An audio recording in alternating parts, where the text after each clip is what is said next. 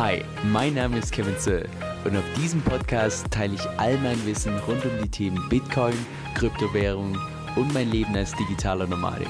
Viel Spaß dabei! Hey Leute, Kevin hier. So, heute ist mein allerletzter Tag hier in Brasilien. Morgen früh geht direkt der Flieger auf die Kanarischen Inseln und ich weiß auch schon bereits von vergangenen Videos, dass ich sag mal, allgemein meine Erfahrungen in gewissen Ländern zu leben und so weiter, dass es nur für einen Bruchteil von meiner Audience tatsächlich relevant ist. Und genau aus dem Grund habe ich mich auch entschlossen, dass ich solche Videos wie heute in der Zukunft immer mal so zwischendurch mal wieder reinschiebe. Also zwischendurch zu den regulären Videos. Das heißt, dass die Leute, die hier sind wegen Krypto, dass die auch nach wie vor ihren entsprechenden Krypto-Content bekommen.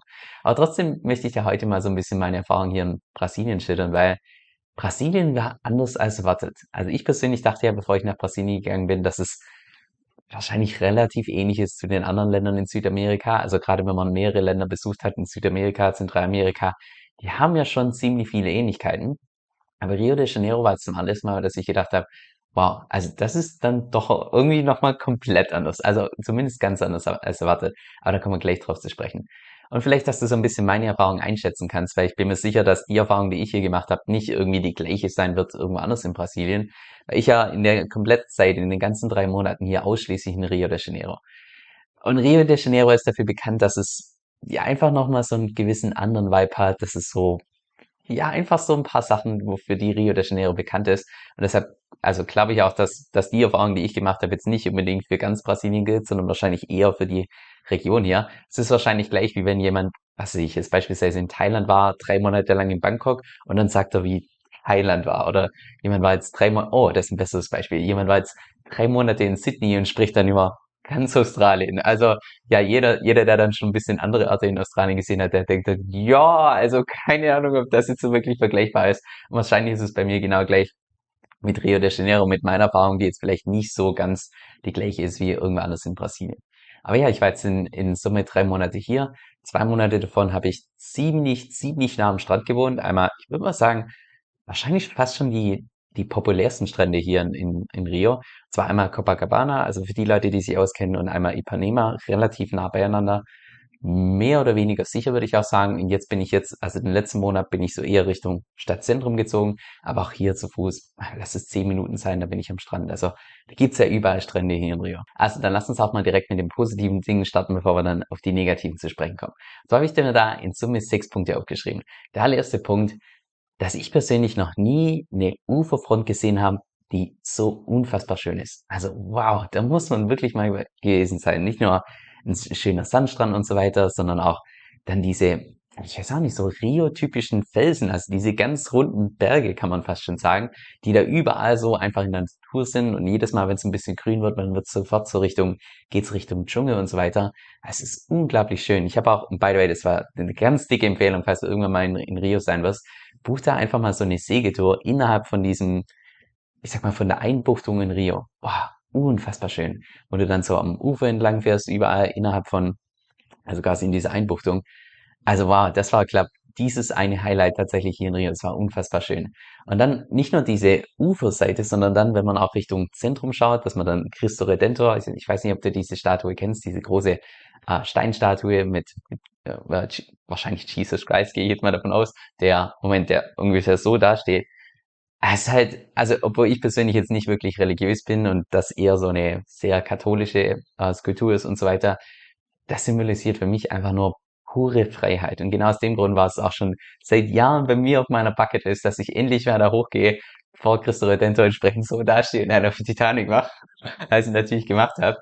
Das ist einfach schön. Also auch wie viele Orte ich da gesehen habe, wo man am Ufer äh, entlang laufen kann oder also es, ich habe noch, hab noch nie wirklich so ein schönes Ufer gesehen zum Spazierengehen, zum, also ja, das war, das war wahrscheinlich der, der Top 1 Punkt. Dann der zweite Punkt, dass Rio auch deutlich sicherer war, als ich es mir erwartet habe, weil, also mit gefühlt jedem, wo ich gesprochen habe, dass ich nach Rio gehe, da war jeder so, oh mein Gott, Rio, pass bloß auf und keine Ahnung was. Und es sei ja so gefährlich und da werden so viele Leute überfallen und so weiter.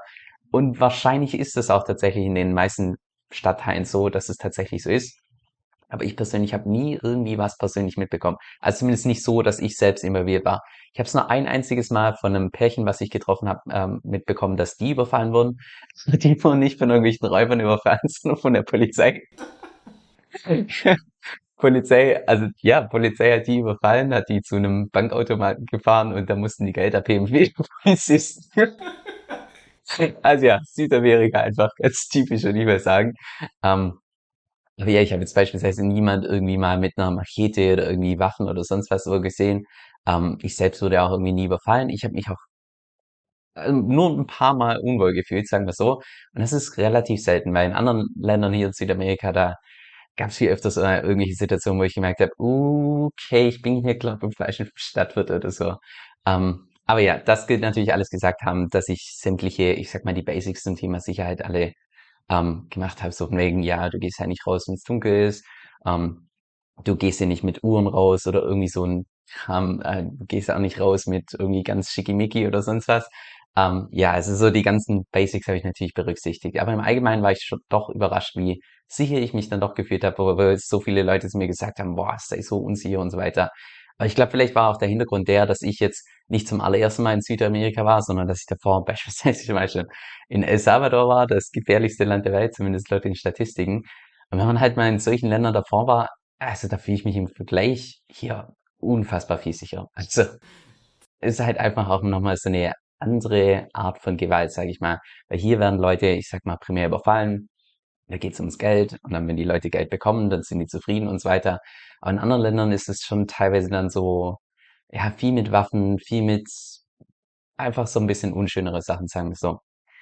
Und der dritte Teil, den ich mir aufgeschrieben habe, und den nenne ich jetzt mal positiv, vielleicht ist der für irgendwelche Frauen eher negativ, aber die Freizügigkeit hier in Rio habe ich davor noch nie irgendwo auf der Welt gesehen. Das ist unfassbar. Du lässt ja, gehst in den Supermarkt rein und dann, also Frauen, wie die teilweise rumlaufen, da würde man in sagen, oh, das geht ja mal gar nicht und so weiter. Und hier in Rio ist das einfach so ganz normal. Da, da, da schaut auch irgendwie niemand irgendwie fast drauf oder so, weil es einfach so normal ist, dass beispielsweise Frauen, also ich würde mal sagen, mehr als 95 Prozent von allen Frauen tragen schon per se kein BH. Das gibt's gefühlt einfach gar nicht. Ähm, dementsprechend sieht man da natürlich dann auch auf Brusthöhe ab und zu mal was, ist vielleicht mal ein bisschen kälter werden. Aber auch so, wenn man dann beispielsweise mal anschaut, wie, wie viele Frauen hier rumlaufen, wie, also es fängt an bei den ganzen Bikinis und so weiter, dass die vielleicht tendenziell einfach ein bisschen knapper überall sind. Ähm, und natürlich auch, wenn du an den Strand gehst, ähm, Strings und so weiter, das ist hier der Standard. wenn du keine Strings siehst, dann heißt es eher, dass du wahrscheinlich in irgendeinem Strand bist, wo viele Touris sind, weil ja, bei den Einheimischen ist es wirklich so, ich würde mal sagen, also egal welche Körperfigur, auch bei den Leuten, die vielleicht ein bisschen mehr Masse haben oder ähnliches, ich würde tatsächlich sagen, dass es hier der Standard ist. Und auch so, wenn du in der Stadt rumläufst, das siehst du Frauen beispielsweise, die Tops dran haben, wo, also die nur bis hier gehen, wo dann hier unten entsprechend so Sachen raushängen. Oder irgendwelche Tops, die hier einfach enden und das siehst du von der Seite dann so alles Mögliche. ja, es ist eine, eine, eine Freizügigkeit, die ich so davor einfach noch nie irgendwie erlebt habe. Aber hier ist es einfach so komplett akzeptiert. Auch beispielsweise, beispielsweise, wenn du mal hier beim Karneval warst, wo ich ja unglaublich Glück hatte, dass ich zu der Zeit, äh, wo ich hier war, jetzt zum Karneval gehen konnte, weil normalerweise ist der, glaube immer schon so im Februar oder so. Und diesmal wurde der verschoben wegen Covid, ausgerechnet auf die Zeit, wo ich dann entsprechend da war. Und nach da, wenn du natürlich dann die Frauen siehst, die, ähm, ich glaube, kürzer kann man irgendwelche Kleidungsstücke nicht schneiden. Und also die decken wirklich nur das, das Allermindeste ab und dann haben die überall Gold und Glitzer und Federn und so weiter. Das ist sowas, habe ich halt davor noch nie gesehen. Aber ja, ist halt so ein bisschen, und da bin ich mir nicht ganz sicher, ob das jetzt wirklich so der Vibe von ganz Brasilien ist oder ob das jetzt mehr so ein, so ein Rio-Ding ist. Ich kann mir auch gut vorstellen, dass es hier in Rio einfach nochmal so ein bisschen mehr ausgeprägt ist, als es wahrscheinlich in irgendwelchen anderen Stadtteilen. Dann der nächste Punkt, den ich mir aufgeschrieben habe, und das ist was, was ich so in Zentral- und Südamerika gar nicht erwartet habe, als mich total positiv überrascht hat, war das Thema Fitness hier wirklich groß geschrieben wird.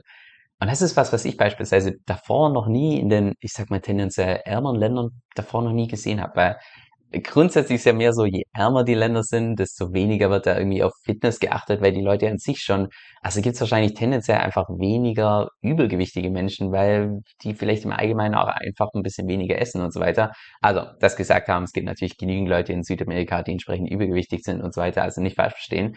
Aber so im Allgemeinen, bei ärmeren Ländern habe ich das, das bisher noch nie davor gesehen, dass die irgendwie Wert auf, auf Fitness legen. Aber hier, wenn du da mal an den Strand gehst, also wie viele Frauen habe ich da gesehen, wie viele Männer habe ich da gesehen, die einen brutal gut trainierten Körper hatten.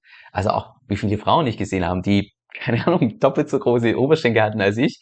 Also ja, ähm, ich meine, es gibt ja diese Vorurteile von brasilianischen Frauen, dass sie so unglaublich große Rundungen haben und wahrscheinlich ist da genetisch schon so ein Stück was da dran, also jetzt zumindest im Vergleich zu, ich sag mal, der Genetik von tendenziell deutschen Frauen oder ähnliches.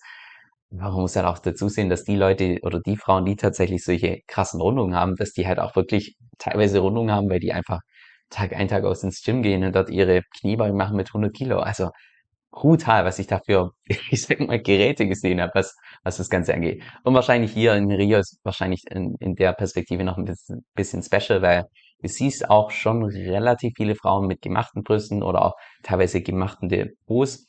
Da weiß ich jetzt zum allerersten Mal, wie sowas aussieht es sieht komisch aus.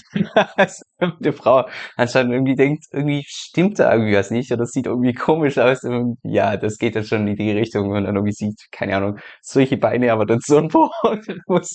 Da stimmt irgendwie was nicht. Aber im Allgemeinen so dieses Thema Fitness fand ich persönlich ziemlich cool. Dann der nächste Punkt, den ich mir aufgeschrieben habe, und das war auch was, was ich nicht erwartet habe, ist, dass Brasilien im Vergleich zu den restlichen Ländern, die ich hier besucht habe, also zumindest in Süd- und Zentralamerika, doch deutlich moderner ist. Also das sehe ich beispielsweise daran, dass wenn ich jetzt mal beispielsweise in den Supermarkt gehe und schaue mir einfach mal an, was für Lebensmittel da, man da kaufen kann, wie die Auswahl ist von solchen Lebensmitteln und so weiter, da sieht man meiner Meinung nach ziemlich gut, dass Brasilien da vielleicht so ein Stück weit so die Amis nachmacht oder halt auch viele solche Ami-Produkte dann im Angebot haben, was ich beispielsweise in, also in den restlichen Ländern, wo ich hier in Süd- und Zentralamerika bisher gesehen habe, eher weniger der Fall war. Aber auch da kann ich mich irren. Vielleicht ist es nicht überall in Brasilien so, sondern tatsächlich mehr so ein Rio-Ding. Und dann der letzte Punkt, und das war der Punkt, den ich wahrscheinlich den allermeisten Leuten direkt von, von Beginn an immer erzählt habe. Also vor allem, als ich hier angekommen war, das ist so ein krasser Kontrast. Und zwar, wie lebendig diese Stadt hier ist. Also gerade als ich angekommen bin, bin ich direkt äh, in eine Wohnung gezogen in Copacabana. Das war wahrscheinlich auch die mit Abstand lebendigste, wahrscheinlich der lebendigste Teil von ganz Rio. Aber was da für ein Leben auf der Straße ist und wie Leute, fremde Leute miteinander reden und, und keine Ahnung, was das habe ich, das habe ich richtig vermisst so gefühlt, weil in Peru beispielsweise, Peru war zu der Zeit, wo ich da war, also auch mit Covid und so weiter, war es so still und kaum irgendwie Leute auf der Straße und irgendwie, keine Ahnung, es war wie so ein bisschen ausgestorben. Und auch andere Länder in, in Süd- und Zentralamerika waren es mehr so, aber da weiß ich auch nicht, vielleicht war das mehr wegen Covid und so weiter. Aber hier in Brasilien, also war das ein Leben auf der Straße und also ja, und vor allem auch viele Leute leben ja tatsächlich hier auf der Straße. Also es gibt natürlich auch viele Obdachlose hier, aber die meine ich jetzt damit gar nicht, sondern tatsächlich die Leute, die einfach mal, keine Ahnung, rumlaufen, bummeln gehen, ähm, hier irgendwie einen Kaffee trinken gehen oder sonst was, Restaurants und so weiter, teilweise mega voll. Und auch was ich persönlich zu, zu dem, also gerade zu dem Lebendigkeitsthema, sag ich mal, ähm, was ich da auch mega cool finde, aber das ist mehr so ein, ich sag mal, das sehen vielleicht andere weniger cool. Ähm, aber beispielsweise, als ich in Brasilien angekommen bin, war, also eigentlich war ja, stand da irgendwie in den Richtlinien, dass man so einen Covid-Test braucht. Ich musste den nicht mehr am Flughafen zeigen. Und als ich hier dann angekommen bin und erstmal gefragt habe, ja, wie sieht's denn aus mit meiner Maske? Kann ich die runternehmen oder ist sie überall Pflicht und so weiter? Ja, nee, Maskenpflicht gibt's schon gar nicht mehr. ich so, wow, okay, krass. Also in den anderen Ländern, wo ich da war, das, konntest du nie irgendwie in den Supermarkt reingehen oder sonst was ohne deine Maske. Und hier ist einfach Standard, dass du überall ohne Maske reingehst. Aber auch, da siehst du nicht mal mehr irgendwelche Aufkleber, dass es mal sowas gegeben hat oder so, sondern läuft einfach jeder ohne Maske rum. Ich würde mal sagen, also es gibt natürlich immer irgendwelche Ausnahmen von irgendwelchen Leuten, die sich vielleicht ein bisschen mehr Sorgen machen, machen, äh, machen oder vielleicht schon Vorerkrankungen haben oder sonst was. Ich würde mal sagen, wahrscheinlich von 100 Leuten, dass vielleicht drei Leute eine Maske tragen oder so. Also ist hier wirklich die absolute Ausnahme. Und an der Stelle vielleicht noch eine lustige Story. Und zwar, also in der ganzen Stadt, während ich da war, überall keine Maske. Ich habe die kein einziges Mal getragen, seitdem ich hier bin. Außer eines, ein einziges Mal. Und da konnte ich sogar nicht mal meine eigene Maske tragen, sondern musste ich mir extra noch so eine chirurgische, wie nennt sich das?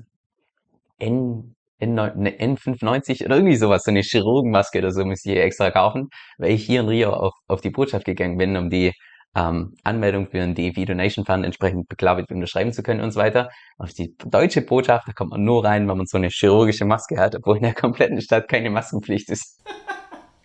Oh man, das war was. Da muss ich erst extra noch einen Laden suchen, der sowas so kauft, ey. Also, ja, sowas muss man erstmal finden. Okay, dann jetzt zu den Punkten, die ich mir als tendenziell eher negativ aufgeschrieben habe. Und zwar, erstens, dass es schon relativ viele Stadtgebiete gibt hier in Rio, die einfach unsicher sind. Gerade so die ganzen brasilianischen Favelas. Also Favelas ist so ein ich sag mal, Synonym für die Communities hier oder einfach die Slums, die brasilianischen, ja, die sind teilweise einfach so, die, sind so gewaltvoll und so weiter, dass da auch nicht mal die Polizei mehr reingeht, sondern da herrschen dann einfach die Regeln von dieser Community. Da gibt's auch verschiedene Communities, also nicht jede Community ist entsprechend gleich. Aber ja, wenn du dann mal so in die Nähe von so einer Community gehst, also ist es immer so, man weiß ja nicht wirklich als Touri, welche Gebiete jetzt irgendwie gefährlich sind oder nicht, weil da gibt's nicht so eine wirkliche Karte, wo du nachschauen kannst, hier fernhalten und hier nicht hingehen und so weiter. Aber wenn du dann mal in der Nähe von so einem Gebiet bist, spürst du in dir, dass gerade irgendwie was komisch ist. Oder auch, wenn dich dann Leute so anders anschauen, weißt du, ich meine? Ähm, und hatte ich mehrmals solche, solche Erfahrungen hier in, in Brasilien, wo ich mich immer versucht habe, von, von davon zu halten, weil ja, die sind teilweise wirklich richtig gefährlich. Also ich habe da auch von, ich habe einmal so eine, so eine Tour gemacht mit so einem Stadtguide und so weiter, der mich äh, überall rumgeführt hat und so weiter. Und mit dem habe ich ziemlich viel geplappert und er meinte auch, äh, dass er einmal aus Versehen, äh, als er Teenager war oder so, nachts in eine falsche Favela und so weiter gegangen ist, war auch Alkohol im Spiel und wahrscheinlich auch Drogen oder so, so wie ich ihn einschätze. Aber ja, dann hat er gesagt, ähm, da hat er zum ersten Mal dann eine Waffe direkt ähm, an der Kehle gehabt und so weiter. Also ja, auch gerade, ich sag mal tendenziell, was Nacht angeht, da ist auch die Polizei hier nicht so 100% aktiv oder sagt man nur in manchen Regionen, jetzt nicht überall.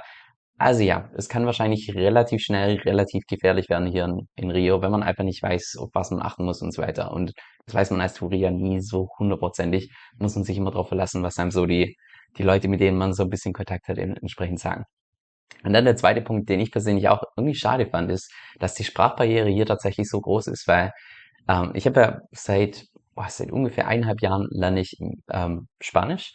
Und deshalb dachte ich mir, okay, also mein Spanisch ist jetzt nicht das Allertollste, aber ich kann mich zumindest mal mit den Leuten unterhalten mit, ich sag mal, einem Basic-Vokabular. Und ab und zu fällt mir dann ein Wort nicht ein, aber mit Körpersprache und so weiter geht dann der Rest.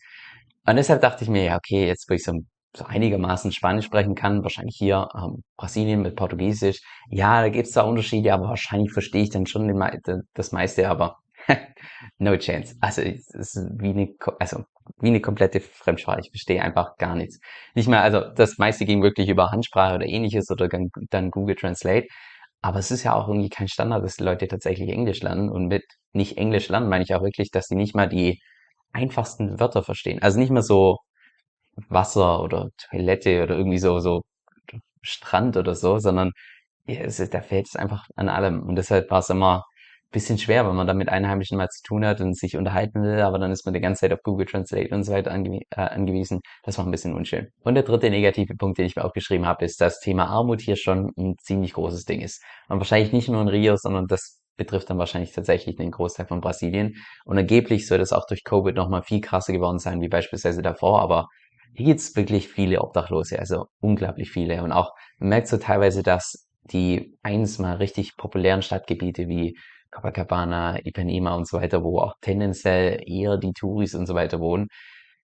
Ja, dass, dass die so ein Stück weit einfach so von der Armut dann auch so ein bisschen betroffen sind, dass die Leute auf der Straße wohnen, dass du, also so, so ganz typische Anzeichen, dass da tendenziell Armut ein Ding ist, wie einfach, dass es tendenziell ein bisschen schmutziger ist, dass du so mal Leute schreien hörst oder dass du viele Hunde schreien hörst, weil irgendwie nachts die ganzen äh, Straßenhunde irgendwie sich gegenseitig bekämpfen und so weiter, ähm, dass ja viele Menschen rumlaufen mit so dreckigen Jeans, dreckigen Klamotten oder mit äh, Männern mit langem Bart, mit so verfilzten Haaren oder einfach mit Schmutz überall und so weiter. Also das hat man dann teilweise schon gesehen, auch teilweise in den Gebieten, wo ich eher gedacht habe, also in den Gebieten, da ist wahrscheinlich Armut nicht so ein Ding, aber selbst da ist es irgendwie so, so durchgekommen. Ich glaube, in anderen Stadtgebieten ist es nochmal ganz anders als hier. Aber ja, ich habe auch beispielsweise einmal, wo ich joggen war, ah, oh, das hat mir fast das Herz zerrissen, als ich das gesehen habe. Ähm, ich bin einmal vom Joggen heimgekommen und auf dem Heimweg habe ich einen, ich würde mal sagen, Teenager, vielleicht gerade so, lass es 16, 17-jähriger ähm, Mann oder vielleicht Junge, sagen wir mal so, äh, gesehen, der komplett nackt war, mitten in der Stadt, also wo es eigentlich nicht so üblich ist, dass man jetzt irgendwie gar nichts trägt. Also selbst die Obdachlosen haben ja in aller Regel Kleidung und so weiter.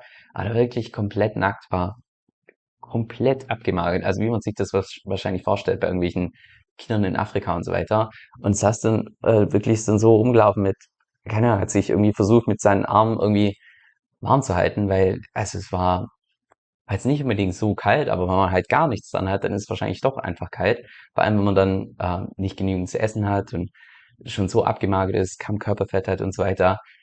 Aber das war schon krass. Äh, hätte ich zu diesem Zeitpunkt mein Geldbeutel dabei gehabt, aber den nehme ich natürlich zum Joggen nicht mit, weil Sicherheit und so weiter.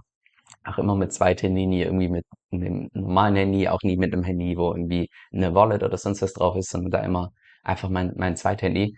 Aber ich zu dem Zeitpunkt irgendwie Geld dabei gehabt, da wäre ich sofort irgendwie in den Laden gegangen, hätte den wahrscheinlich erstmal eingekleidet. Boah, das war, das war schon krass. Also wenn man nicht nur irgendwie hungert und dann noch zusätzlich ähm, Kälte dazukommt und so weiter und man das auch einfach sieht und keiner von den Leuten irgendwie macht was, sondern der läuft einfach so rum und friert sich einen ab.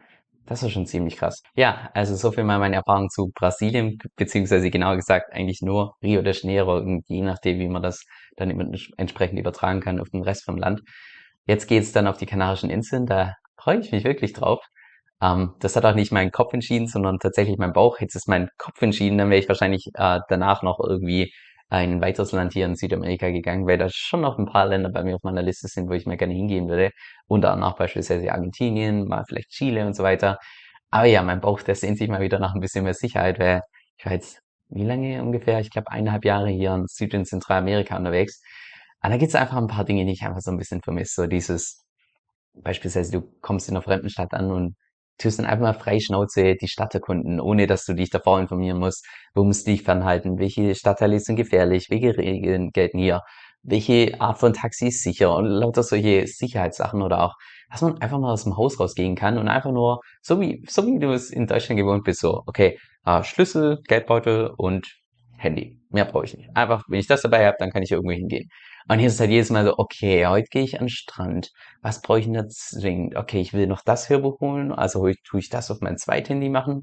Geld, ja, Geld sollte ich immer ein bisschen Bargeld dabei haben, falls mich jemand äh, entsprechend überfällt, dass ich wenigstens was hergeben kann, weil wenn man nichts hergeben kann, ist immer ein bisschen uncool. Ähm, dann immer entsprechend Bargeld mitnehmen, auch nicht zu viel, nicht zu wenig und so weiter. Einfach dieses Plan ständig, wenn man irgendwie aus dem Haus geht und auch irgendwelche Trips macht und so weiter und recherchieren muss oder mit irgendwelchen Einheimischen sprechen muss ob das jetzt sicher ist oder nicht sicher ist und so weiter. Ah, und auf das freue ich mich einfach so, in, auf den Kanarischen Inseln einfach mal ankommen und einfach mal Freischnauze überall rumlaufen, wo ich Lust habe. Oder auch mal Freischnauze joggen gehen in irgendwelchen, ja, komplett neuen Stadtgebieten oder sonst was. Ähm, was halt hier in Süd- und Zentralamerika, also kann man zwar machen, aber empfehlen würde ich es nicht wirklich, weil es ist nur eine Frage der Zeit, bis halt dann mal irgendwann entsprechend Pech hast und ja, dann mal irgendwelche Leute mit einer, keine Ahnung, Machete oder Gewehr oder Pistole, Shotgun oder sonst was dastehen. Ähm, und das ist halt in anderen Regionen anders und das freue ich mich mal wirklich. Also ja, es wird, wird mal wieder Zeit, dass ich mal wieder einen Kontrast sehe zu Süd- und Zentralamerika, auch wenn es jetzt, ich würde sagen, im Allgemeinen eine ziemlich aufregende Zeit war. Aber beispielsweise jetzt, bisher war ich hier in Süd- und Zentralamerika noch in, in keinem Ort, wo ich gesagt hätte, also ja, da kann ich mir irgendwie vorstellen, dass ich da mal Rest von meinem Leben bleibe mit Familie, Kindern oder ähnliches, weil ah, Thema Sicherheit ist halt überall ein Ding. Und selbst wenn du dann in einer gated Community lebst oder selbst wenn du irgendwie komplett auf Sicherheit achtest und nichts irgendwie falsch machst und so weiter, man kann halt auch einfach Pech haben. Und ich glaube, auf sowas würde ich es gar nicht drauf ankommen lassen. Und von daher geht's jetzt erstmal auf die Kanarischen Inseln für ungefähr drei Monate, je nachdem, wie es mir da gefällt. Wo es danach hingeht, das entscheidet mal wieder wie immer mein Bauch. So gefühlt tut's mich ja eher Richtung Südostasien mal wieder treiben, aber das sehen wir dann, wenn es soweit ist. Und das, ja, Du kannst aber dann wieder live dabei sein hier bei YouTube und weißt dann entsprechend Bescheid. So, jetzt noch ein Geheimtipp zum Schluss. Und zwar, wusstest du, dass du mit einer Kryptokreditkarte automatisch Geld zurückbekommen kannst, immer dann, wenn du was zahlst? Ich bin jetzt beispielsweise die Kryptokreditkarte von Crypto.com. Und das ist die Karte, die aus meiner Sicht auch nach wie vor die besten Konditionen am Markt hat. Und zwar bekommst du da je nach Modell zwischen 1 bis 5 Prozent vom gezahlten Geld wieder zurück. Das heißt, wenn du jetzt beispielsweise in den Supermarkt gehst und für 100 Euro Lebensmittel einkaufst, dann bekommst du automatisch zwischen 1 Euro und 5 Euro gratis zurück. Du kannst auch beispielsweise Spotify Premium gratis bekommen, Netflix kostenlos bekommen. Also cooler geht's wirklich nicht, wenn du mich fragst. Jetzt, wenn du mal mehr darüber erfahren möchtest, dann geh einfach auf meine Webseite unter kevinsoe.com 1. Das ist Kevin, S-O-E-L-L.com, Schrägstrich 1. Mit meinem Empfehlungslink bekommst du auch direkt zum Start nochmal 25 Dollar geschenkt und unterstützt natürlich gleichzeitig meine Arbeit. Also vielen lieben Dank dafür. Und jetzt noch ein kurzer Disclaimer. Dieser Podcast stellt weder eine steuerrechtliche noch eine finanzielle Beratung dar. Das heißt, alle Inhalte sind wirklich nur zu Informationszwecken bestimmt.